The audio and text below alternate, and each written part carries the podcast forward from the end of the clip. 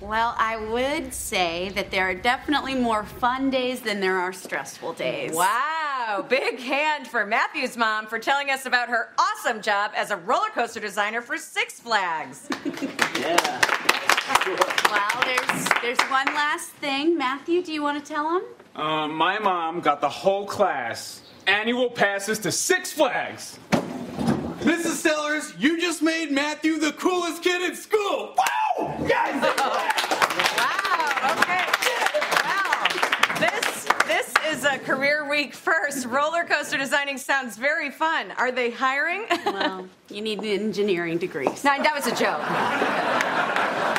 So, now let's bring up Scott and Robbie to introduce their dads who are business partners. A double presentation. How fun!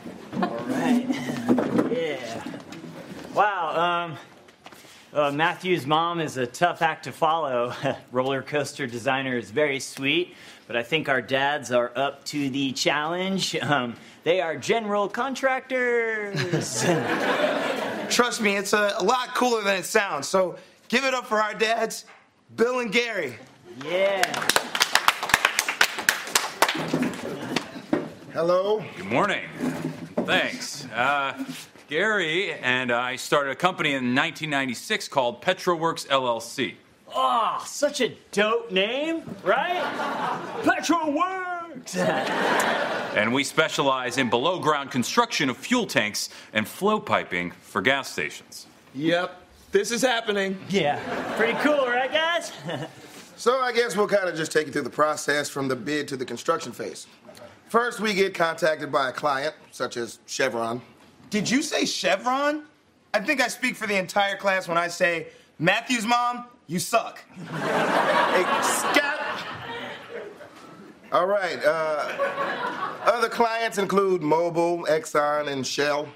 Wait, Mobil, Exxon, and Shell? I mean, raise your hand if you just got so excited you just blew your butthole out. Robbie, language. And boys, I'm glad you're excited, but please let your dads talk. All right. So, when a client wants to build a new service station, we put together a bid, i.e., how much it will cost to build the fuel system. Oh my god. I need some water. This is so dope. So dope. Some jobs are more complicated than others. We had a job last year where the gas station was built on a hill. A hill? That's so badass. Gross. Robbie, what are you doing? Knock it off, son. And fun facts Petroworks is the first GC firm to use solar powered flow valve switches. Solar powered flow valve switches. Status of my jeans, please. Scanning jeans. Your jeans are creamed. Hey, Scott! That type of porno movie talk stops right now. All right, let's continue, Bill. All right. A bid also consists of a field survey, which is my favorite part because it gets us out of the office. And that cool joke makes it official. I want to bang my dad. what the hell did you just say, Robbie? Sorry, sir. Your job is just so cool. You're making the entire class horny. Hey, I don't know why you've gone so crazy for our job, but stop it with the weird stuff. All right, what's next, Bill?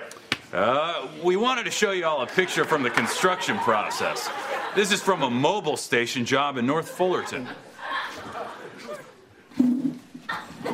Oh my God. That is the dopest thing I've ever seen in my entire life. Oh, I need to lie down. I'm gonna be faint. Oh my god, it's just too dope. The pipes. Oh, come on, Robbie. What the hell are you doing? Get up. Hey, Scott Douglas Sussman, put your clothes back on right now. I can't. I got so hot. It's too dope. It's too dope, Dad.